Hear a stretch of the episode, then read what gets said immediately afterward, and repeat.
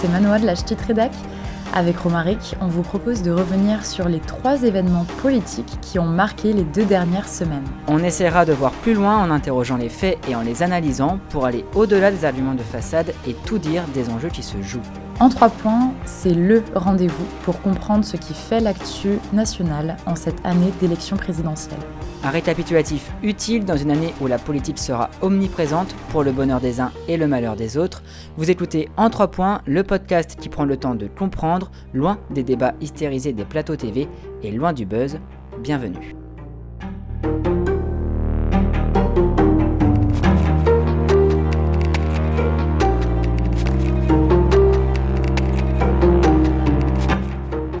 Et bienvenue dans le podcast politique en trois points. Pour ce tout nouvel épisode avec Romaric, on va essayer de faire un bilan de cette élection présidentielle qui a vu la victoire d'Emmanuel Macron. Alors, que retenir de cette élection à l'aune des législatives les 12 et 19 juin prochains? Pour commencer cette édition spéciale, on va donc faire le point sur le duel en forme de match retour entre Macron et Le Pen. Notre deuxième point du jour sera consacré aux législatives qui se préparent. Une préparation elle-même marquée par la recomposition politique. Et finalement, on va se pencher sur la nomination future du Premier ministre, un poste de nouveau sous les feux des projecteurs, mais qui peine pourtant à faire rêver. Le dimanche 10 avril, au soir, Emmanuel Macron, candidat de la République en marche, et Marine Le Pen, du Rassemblement national, sont arrivés en tête des voix. Macron a rassemblé un peu moins de 9 800 voix, soit environ 28% des suffrages exprimés. Marine Le Pen, quant à elle, a obtenu environ 8 millions de voix, soit 23% des suffrages exprimés. Jean-Luc Mélenchon est arrivé à la troisième place sur le podium avec 21% des suffrages. Derrière lui, Éric Zemmour avec tout juste 7%. Si on y regarde de plus près, La République en marche est arrivée en tête au premier tour, dans 267 circonscriptions, contre 206 pour le RN et 104 pour la France insoumise. Alors que la campagne pour le premier tour a démarré assez tardivement, notamment à cause de la crise sanitaire, puis de la guerre en Ukraine, celle du second tour a été assez soutenue le chef de l'État s'est beaucoup plus impliqué, a plus joué le rôle de candidat que de président. Il s'est déplacé sur le terrain, a organisé un grand meeting à Marseille. Pour séduire l'électorat de gauche, il a aussi lâché du lest sur la réforme des retraites, laissant entendre qu'il pourrait s'arrêter à un âge légal de départ de 64 ans au lieu des 65 annoncés. Marine Le Pen, elle, a poursuivi sa campagne assez active, débutée depuis de nombreux mois, en se déplaçant au plus près des Français, en intervenant massivement aussi dans les médias. Elle a également réalisé quelques inflexions dans son programme pour séduire l'électorat de gauche, en nuançant principalement sa position sur le vol. Le moment le plus fort de cette campagne d'entre-deux tours a été le grand débat, organisé le mercredi 20 avril et qui a été suivi par plus de 15 millions de téléspectateurs.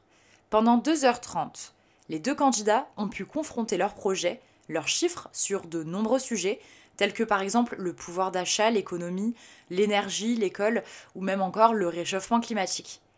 Il a été d'ailleurs plus cordial que celui de 2017, montrant davantage l'offensive du président sortant vis-à-vis de sa rivale, qui, elle, a montré un visage sérieux, se présentant comme la candidate du quotidien et du pouvoir d'achat. Le soir du second tour, le 24 avril dernier, c'est bien la victoire d'Emmanuel Macron qui a été annoncée avec 18 700 voix exprimées contre 13 300 pour Le Pen. En pourcentage, cela revient à 58,55% pour Macron contre 41,45% pour sa rivale.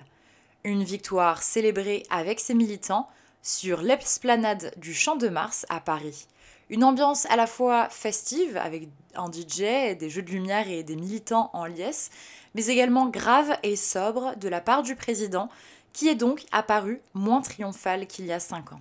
En 2017, au soir de sa victoire, Emmanuel Macron avait euh, déclaré vouloir tout faire pour qu'il n'y ait plus aucune raison à la fin de son euh, quinquennat de voter en faveur de l'extrême droite. Le voici reconduit pour 5 ans de plus et l'extrême droite n'a jamais atteint de tel niveau. Marine Le Pen améliore son score par rapport à 2017. Elle a réussi à convaincre 3 millions de Français supplémentaires, là où le président euh, sortant perd environ 2 millions de voix. Dans son discours le soir du second tour sur le champ de Mars, Emmanuel Macron Macron s'est bien gardé cette fois-ci de s'engager à faire reculer l'extrême droite. Marine Le Pen s'est quant à elle félicitée de ses bons scores qui, selon ses mots, arrivent à des sommets un soir de second tour. Extrait de son discours prononcé le 24 avril au soir. Les idées que nous représentons arrivent à des sommets un soir de second tour d'élection présidentielle. Avec plus de 43% des voix, le résultat de ce soir représente en lui-même une éclatante victoire.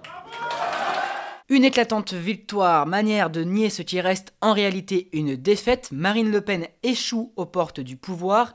Reste que l'ancienne présidente du Rassemblement national peut se tarder d'avoir élargi son socle électoral dès le premier tour en comparaison avec 2017, alors même qu'elle était euh, concurrencée sur ses terres par un autre candidat en la personne d'Éric Zemmour. Surtout, cette fois-ci, Marine Le Pen pouvait euh, compter sur des réserves de voix plus importantes, hormis Nicolas Dupont Éric Zemmour, en convenant de certains points de désaccord, a également appelé à voter pour elle au second tour, de telle sorte que 2022 n'avait rien d'un simple remake avec 2017. D'autant plus qu'Emmanuel Macron était euh, désormais comptable d'un bilan sur lequel Marine Le Pen a eu euh, beau jeu de faire euh, campagne, tentant d'être la porte-voix des frustrations et des colères suscitées par le quinquennat passé. La candidate a voulu faire de ce match retour un référendum pour ou contre Macron. Son dernier meeting de campagne à Arras témoigne de cette stratégie. Marine Le Pen a notamment euh, déclaré La question sera finalement assez simple. Macron ou la France et de poursuivre pour faire barrage. On ne s'abstient pas, on vote et on vote pour le seul front vraiment républicain, le front anti-Macron. Ce second tour aura été une évaluation de la vigueur ou non du fameux euh, front républicain hein, que l'on disait mort. Emmanuel Macron, le premier, durant la campagne de l'entre-deux tours, il a affirmé qu'il n'y avait plus de front républicain ni en 2017 ni en 2022. C'est oublier que Yannick Jadot, Valérie Pécresse, Anne Hidalgo ou encore Fabien Roussel ont appelé dès le soir du premier tour à glisser dans l'enveloppe un bulletin Emmanuel Macron pour faire barrage à Marine Le Pen, précisant néanmoins que cela ne devait pas être un blanc-seing. Jean-Luc Mélenchon a été plus ambigu, se contentant d'enjoindre ses électeurs à ne donner aucune voix à Marine Le Pen. Malgré cela, hein, selon un sondage réalisé par l'IFOP pour TF1, si les électeurs qui avaient euh, choisi Jean-Luc Mélenchon au premier tour ont été 45% à ne pas se déplacer pour aller euh, voter ou ont voté blanc, 42% ont néanmoins décidé de voter pour Emmanuel Macron. C'est 13% en faveur de Marine Le Pen. Réélu, Emmanuel Macron a reconnu dans son discours de victoire Je sais que nombre ont voté pour moi, non pas pour mes idées, mais pour faire barrage à celles de l'extrême droite. Le Front républicain n'est donc pas totalement à enterrer. Loin de là, il a même plutôt euh, résisté alors que les euh, conditions jouaient nettement en sa défaveur. Emmanuel Macron a été euh, accusé par une grande partie de la gauche d'avoir eu par par exemple des euh, liaisons dangereuses avec euh, l'extrême droite. Gérald Darmanin avait jugé Marine Le Pen assez molle au sujet euh, de l'islam. Malgré la détestation vive d'une partie de la population à l'égard d'Emmanuel Macron, malgré des controverses et des petites phrases blessantes, le Front républicain a tenu, du moins encore quelques pans, puisque il s'est considérablement effrité depuis 2002 quand il y a 20 ans Jean-Marie Le Pen accédait au second tour face à Jacques Chirac. Plus que tout, l'abstention est élevée, l'un des records excepté celui de 1969 qui avait vu 31,1% des électeurs s'abstenir. En 2017, l'abstention s'élevait à 25,44%. En 2022, elle est de 28,01%. Au total, en nombre d'inscrits, ce sont 13 600 000 électeurs et électrices qui ne se sont pas euh, déplacés. Marine Le Pen n'a pas réussi à euh, transformer l'intégralité du fonds de colère dans le pays en vote, tandis qu'Emmanuel Macron a peiné à convaincre ses abstentionnistes de la dangerosité, ce sont ces mots, hein, euh, du projet de son adversaire. Ce niveau de l'abstention a fait dire à Jean-Luc Mélenchon qu'Emmanuel Macron était le président le plus mal élu de la Ve République. En nombre absolu de voix, c'est faux. Emmanuel Macron a davantage de voix que François Hollande ou que euh, Jacques Chirac en 1995. Notez néanmoins que comparaison n'est pas raison puisque là, hein, le nombre d'électeurs euh, évidemment évolue avec le temps et qu'il est fondé sur la euh, population. Le corpus électoral a augmenté considérablement avec le temps. Cela dit, si l'on regarde le nombre d'inscrits, Emmanuel Macron n'est pas le plus mal élu des présidents. Il s'agit du deuxième score le plus faible derrière celui de Georges Pompidou en 1969, l'abstention, comme je l'ai dit, hein, ayant été euh, très élevée cette année-là comme en 2022. Mais en affirmant cela, Jean-Luc Mélenchon rappelle surtout à Emmanuel Macron qu'il n'a pas été élu au second tour qu'avec des votes d'adhésion, mais aussi avec des votes de barrage. L'insoumis de cette manière ne veut pas que le euh, président utilise cette élection pour légitimer la mise à bien de son euh, projet, projet pour lequel il s'oppose avec force. Aux yeux du Rassemblement national, Jean-Luc Mélenchon est critiqué car il aurait permis la victoire d'Emmanuel Macron. Je vous propose d'écouter à ce sujet euh, Jordan Bardella, le président du RN. Il était interrogé sur France Info le 6 mai dernier. Et que de porter aujourd'hui euh, dans l'opposition un bloc de gauche qui a fait élire Emmanuel Macron, je trouve que c'est incohérent et ça disqualifie totalement Monsieur Mélenchon pour incarner. Mais je pense que, en fait, ce qui habite ce bloc de gauche, c'est la volonté de détruire l'État. C'est-à-dire qu'aujourd'hui, ils veulent gouverner avec Macron et s'ils n'y arrivent pas, ils veulent descendre dans les rues. Ce qui se joue avec ces législatives, c'est l'incarnation de l'opposition à Emmanuel Macron pour ce mandat. Euh, durant le quinquennat passé, Jean-Luc Mélenchon avait réussi à apparaître comme le principal opposant fort de son groupe parlementaire à l'Assemblée. Le président, en attendant, veut ralentir le tempo. Hormis la réélection en 1965 de Charles de Gaulle pour un nouveau mandat, aucun président sortant n'avait été euh, reconduit sans période de, euh, de, cohabitation. On pensait voir le gouvernement de Jean Castex être dissous à l'issue du second tour. Il devra faire encore un peu de rab. Emmanuel Macron souhaite prendre le temps de la décantation, ce sont ses mots, hein, de l'apaisement aussi.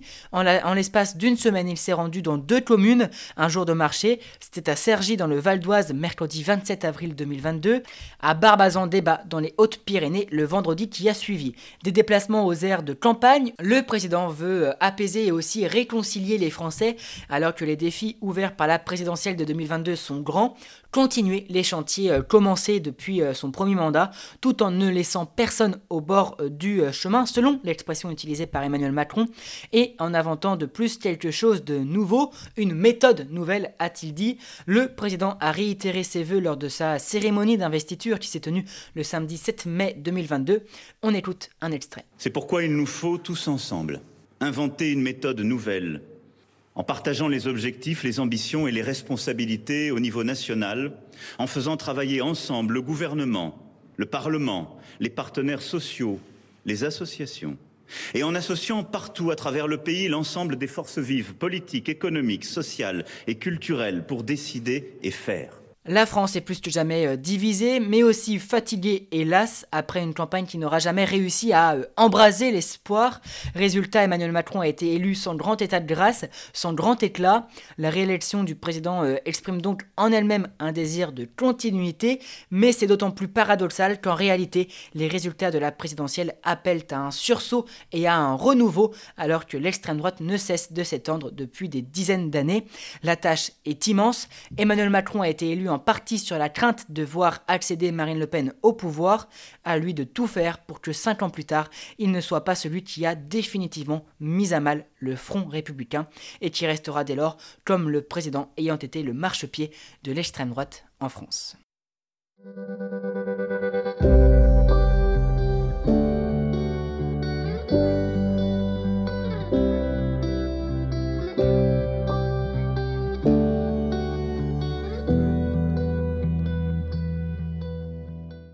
Dès la victoire de Macron, les autres candidats se sont tournés vers le proche avenir, en vue des législatives qui vont se tenir les 12 et 19 juin prochains.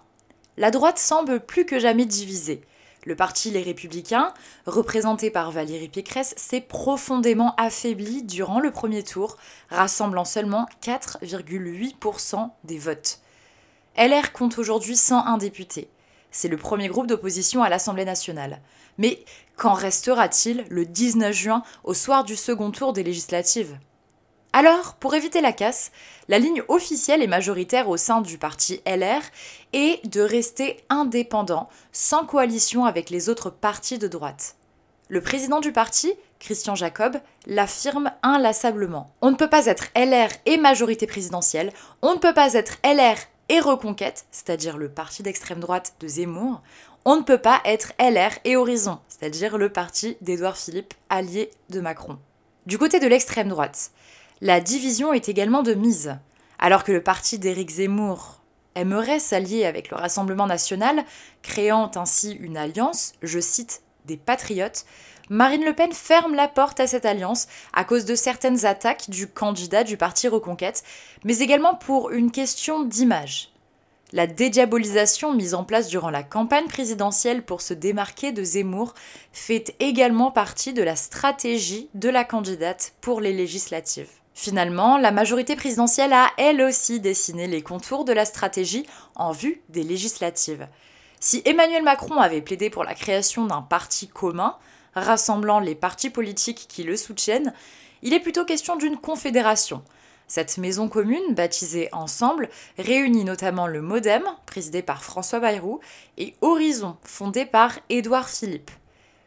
Une autre stratégie menée cette fois par le parti d'Emmanuel Macron lui-même. À l'aube de son nouveau quinquennat, le parti s'est fait rebaptiser. Fini la République en marche, un nom ancien qui a vu la victoire d'Emmanuel Macron en 2017. Il s'intitule désormais Renaissance, synonyme de progrès, d'innovation et bien sûr, il ne faut pas l'oublier, de recommencement. Les urnes ont parlé et le paysage politique semble en pleine recomposition en vue des législatives. La France insoumise se félicite d'un accord jugé euh, historique. Le Parti socialiste, Europe Écologie Les Verts ainsi que le Parti communiste ont accepté de former une coalition pour remporter ce que euh, Jean-Luc Mélenchon a appelé le troisième tour social. Les tractations ont été intenses, la fumée a d'abord été verte. Ce sont les écologistes qui ont été les premiers à s'allier avec la France insoumise. Ils présenteront des candidats dans 100 circonscriptions. Le Parti communiste français a ensuite rejoint l'alliance qui s'intitule désormais Nouvelle Union populaire écologique et sociale. De leur côté, les communistes ont obtenu 50 circonscriptions, mais c'est avec le Parti socialiste que les négociations ont donné lieu à davantage de remous. Olivier Faure, le premier secrétaire du parti, était à la manœuvre pour défendre ce que les uns appellent un rapprochement avec la France insoumise, ce que les autres estiment être plutôt une absorption. Difficile d'accepter euh, pour un parti qui a accédé au pouvoir de tourner la page de ses euh, grandes heures et de s'en remettre à plus fort que soi, mais les résultats euh, parlent d'eux-mêmes. Jean-Luc Mélenchon a été le troisième homme de cette présidentielle, arrivé derrière Marine Le Pen et Emmanuel Macron. Avec son score de 21,95%, l'insoumis dépasse de très loin ses concurrents à gauche. Yannick Jadot est en dessous des 5%. Anne Hidalgo arrive derrière Fabien Roussel. La socialiste a fait 1,75% quand le communiste a obtenu 2,28% des voix. Le nouveau centre de gravité à gauche est donc Jean-Luc Mélenchon. Il a réussi à reproduire sa performance de 2017, jouant pleinement la carte du vote utile. Les électeurs de gauche qui ne désiraient pas à nouveau faire barrage se sont pris à rêver et à croire qu'un euh, autre second tour était possible. Les sondages n'avaient pas anticipé à tel point les sympathisants de gauche allaient euh, davantage jouer la stratégie plus qu'écouter leurs premières convictions. Résultat, Yannick Jadot, Fabien Roussel ou encore Anne Hidalgo ont été euh, sévèrement distancés. Le vote utile explique également le score historiquement bas de Valérie Pécresse. De même, hein, la candidate du RN, Marine Le Pen, a élargi sa base électorale des sympathisants d'Éric Zemmour ayant craint une qualification de Jean-Luc Mélenchon et ayant donc voté euh, euh, utile. C'est donc sur cette partition que les tractations pour les législatives sont euh, menées. Pourtant, est-ce une base solide de considérer le calcul stratège de certains électeurs comme des votes de pleine adhésion? En 2017, Emmanuel Macron a été critiqué pour ne pas avoir pris en compte les Français ayant voté pour lui pour faire barrage, ne cherchant en rien le compromis. Cinq ans plus tard, Jean-Luc Mélenchon reproduit finalement ce qu'il avait euh, reproché à l'époque à Emmanuel Macron, considérer l'ensemble des voix qu'il a reçues comme étant des approbations pleines et entières de son euh, projet. Le Parti socialiste ne s'y est d'ailleurs pas trompé, après avoir annoncé des convergences en vue euh, d'un possible accord depuis un entériné, le PS avait interrompu les discussions pour réclamer des gages à la France insoumise, notamment contre toute position hégémonique. La NUPES, la NUPS, on ne sait comment prononcer ce sigle, est-elle équivalente au Front euh, populaire de 1936 euh, ou plutôt est-elle euh, proche dans l'esprit de la gauche plurielle de 1997 qui avait permis, on s'en souvient, à Lionel Jospin de devenir Premier ministre? Dans les faits, pour l'heure, il s'agit surtout d'un cartel électoraliste. Les législatives, c'est bien connu, sont propices aux guerres fratricides. La gauche a décidé de mettre en commun ses forces, de ne pas les entraver par des querelles de boutique en présentant des candidats sous un même label. Reste que euh, l'accord à gauche pour les législatives n'enterre pas réellement les dissensions qui existent entre les différentes formations. Sur l'Europe, par exemple, la France insoumise entend euh, désobéir à Bruxelles sur euh, certains points. Europe Écologie Les Verts ainsi que le Parti Socialiste croient davantage en la construction communautaire. Ils n'ont pas obtenu de réelles concessions sur ce point, hormis celle de ne pas conduire in fine la France à une sortie de l'Union européenne. D'autres pierres d'achoppement euh, existent, sur la laïcité notamment. Le Parti socialiste euh, a euh, réussi, cela dit, hein, dans l'accord final, à rappeler son attachement à l'universalisme républicain. Viennent ensuite les désaccords sur les retraites. Le Parti socialiste n'a pas obtenu gain de cause cette fois-ci. L'Alliance défend l'âge de départ à la retraite des 60 ans. Mais plus marquant encore, le PS souscrit à l'ambition de supprimer la loi El Khomri, un texte pourtant adopté sous la présidence de François En cela, le Parti socialiste semble renier une partie de son héritage. Peut-être est-ce une manière de retrouver une identité L'avenir le dira. En tout cas, de nombreux éléphants euh, socialistes se sont opposés à cet accord, que ce soit Bernard Cazeneuve, Jean-Christophe Cambadélis, Stéphane Le Foll ou encore François Hollande. Cela montre bien qu'une restructuration est en cours. Cette tripartition du paysage politique sur laquelle se basent les négociations pour les euh, législatives rend inaudibles celles et ceux qui sont en les non-alignés. Euh, le PRG, par exemple, hein, le Parti radical de gauche, s'est dit opposé à toute alliance avec la France insoumise. La position euh, des euh, républicains est peut-être encore plus éloquente. LR est tiraillé entre le désir de se rapprocher des macronistes, comme l'a appelé Nicolas Sarkozy, et la ferme intention de ne rien céder, de refuser tout accord d'appareil. Si aucune alliance en juin prochain, que ce soit la nouvelle Union populaire, la Confédération Ensemble au centre ou encore le Rassemblement patriote euh, par le Rassemblement national, si aucune de ces alliances donc n'obtient de majorité euh, absolue, alors ces formations non alignées auront à coup sûr un rôle prédominant. Le silence d'Anne Hidalgo ou encore de Yannick Jadot montre à quel point les, législatives pardon, sont bel et bien une suite donnée à la présidentielle, l'impression que euh, leur mauvaise performance les disqualifie de donner leur avis sur les négociations en cours. Jean-Luc Mélenchon, invité du 20h de France 2, a quant à lui affirmé qu'il ne serait vraisemblablement pas candidat à la députation. Il conserve, cela dit, son ambition de devenir euh, Premier ministre. Nous y reviendrons dans le point euh, suivant. Pour lui, sa légitimité, en tout cas, est tirée de son score réalisé à l'élection euh, présidentielle. Une nouvelle preuve que ces législatives sont considérées par les politiques comme une prolongation de la présidentielle. Emmanuel Macron le sait, hein, obtenir la majorité en juin prochain lui est essentiel afin de mener à bien son projet, mais surtout afin euh, d'obtenir cette fois-ci un véritable élan. Cette campagne saura-t-elle davantage passionner euh, les Français? Rien euh, n'est moins sûr. Ce seront les résultats aux élections législatives qui définiront le caractère historique ou non de cette alliance à gauche. Pour l'heure, ce rapprochement est davantage pragmatique, mais en considérant que toute discussion d'appareil avant la présidentielle était euh, inutile car trop illisible, Jean-Luc Mélenchon a réussi un véritable tour de force. Sa stratégie a payé. Durant l'entre-deux tours, il a été le troisième homme, son électorat ayant été euh, convoité à la fois par Marine Le Pen et Emmanuel Macron. Cela a redonné de l'espoir euh, à des gauches que certains pensaient irréconciliables, surtout devant la possibilité de voir euh, l'extrême droite accéder au pouvoir, la gauche a eu peur d'être confrontée, à défaut de faire l'histoire, à un fait qui, pour le coup, aurait été historique.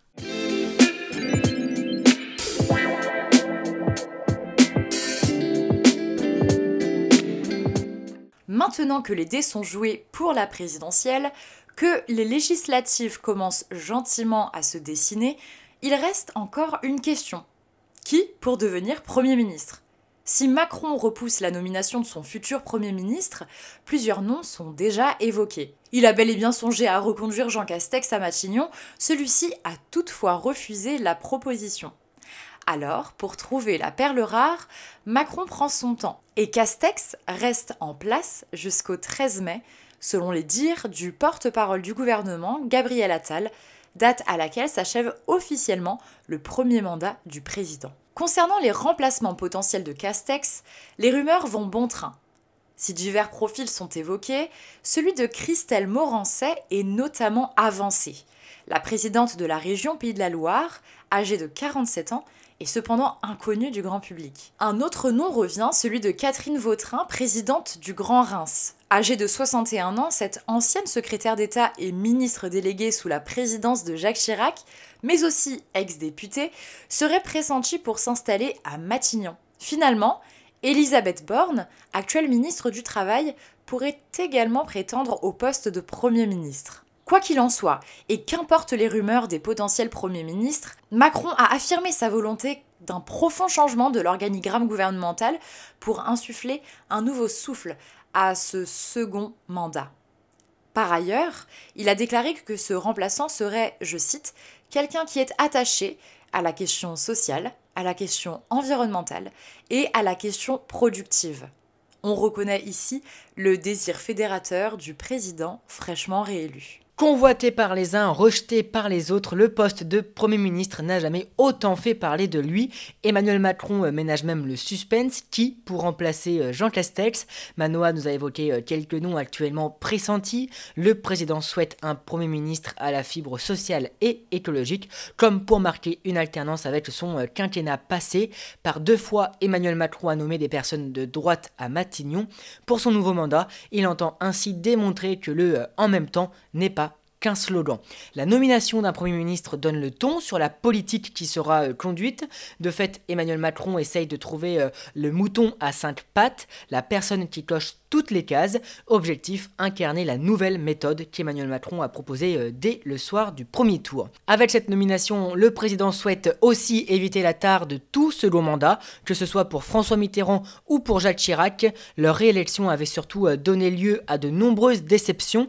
Jacques Chirac avait même été euh, critiqué pour son immobilisme lors de son second mandat, d'autant qu'Emmanuel Macron doit également éviter d'être entravé dans la conduite de son euh, projet par des aspirations euh, personnelles, il entend nommer un Premier ministre qui ne l'embarrasse pas, qui est pleinement à sa tâche, sans arrière-pensée, sans vue sur 2017, alors que la Constitution interdit au président de euh, briguer un troisième mandat. Le macronisme conserve aussi un problème de ressources humaines. Si le poste de Premier ministre revient dans la lumière, dans les faits, Emmanuel Macron a essuyé déjà quelques refus, Manoa nous l'a dit, il faut dire que le macronisme n'est plus quelque chose de nouveau, surtout hein, les quelques noms approchés à gauche ne veulent pas servir euh, tout simplement de caution. Le macronisme c'est la perpétuelle séduction, celle-ci touche peut-être à sa fin, c'est en tout cas ce que l'on peut euh, comprendre des difficultés qu'Emmanuel Macron semble rencontrer pour choisir quelqu'un à Matignon qui réponde à toutes ces attentes. Des personnes restent intéressées euh, par le poste de Premier ministre, Jean-Luc Mélenchon notamment, durant l'entre-deux il a appelé les Français à l'élire Premier ministre, alors même que ce n'est pas euh, l'objectif des euh, législatives. Euh, au cours de cette élection, les Français votent pour un député. C'est ensuite sur ces résultats que le président décide du Premier ministre qui sera chargé de conduire la politique gouvernementale.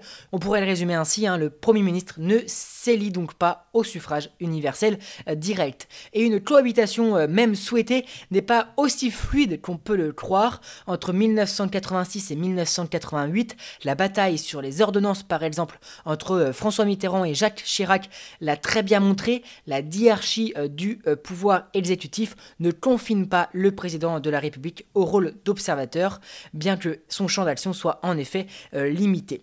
Jean-Luc Mélenchon le reconnaît, cette formule Élise et moi, Premier ministre, a surtout vocation à simplifier les choses, à rendre possible un troisième tour social, dans les faits, hein, qui sonne plutôt comme une revanche, et plus de tout, permet ainsi de mobiliser les électeurs alors même que les législatives sont des élections pour lesquelles l'abstention est très élevée.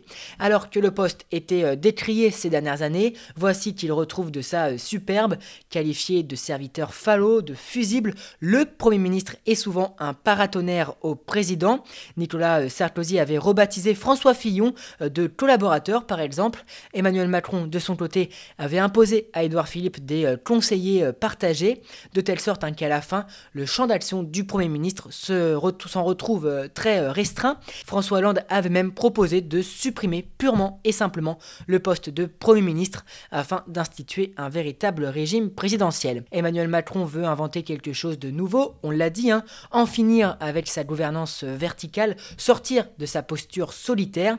Parviendra-t-il, cela dit, à choisir un Premier ministre avec une consistance politique, quitte à s'effacer euh, quelque peu Pour le savoir, attendons la nomination du euh, remplaçant de Jean Castex. Jean-Luc Mélenchon, euh, lui, bride le poste avec une certaine personnalisation tout de même des législatives hein, qui s'inscrit parfaitement dans l'esprit de la Ve République.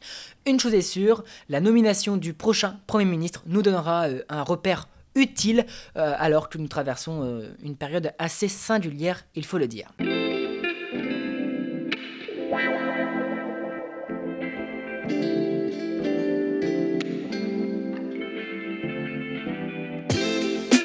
En trois points, c'est terminé pour aujourd'hui. On se retrouve donc dans deux semaines pour un nouvel épisode. D'ici là, et pour ne rien louper, vous pouvez vous abonner à la chaîne Les Podcasts de l'Age Titre Rédac sur toutes les plateformes. À bientôt!